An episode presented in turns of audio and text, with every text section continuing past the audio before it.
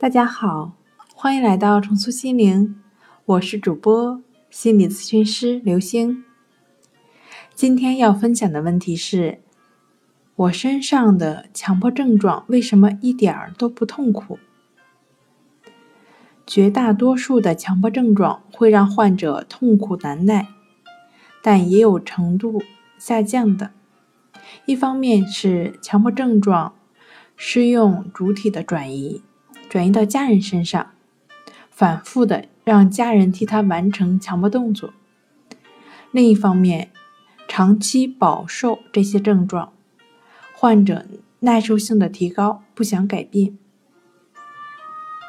今天跟您分享到这儿，欢迎关注我们的微信公众账号“重塑心灵心理康复中心”，也可以添加幺三六九三零幺七七五零。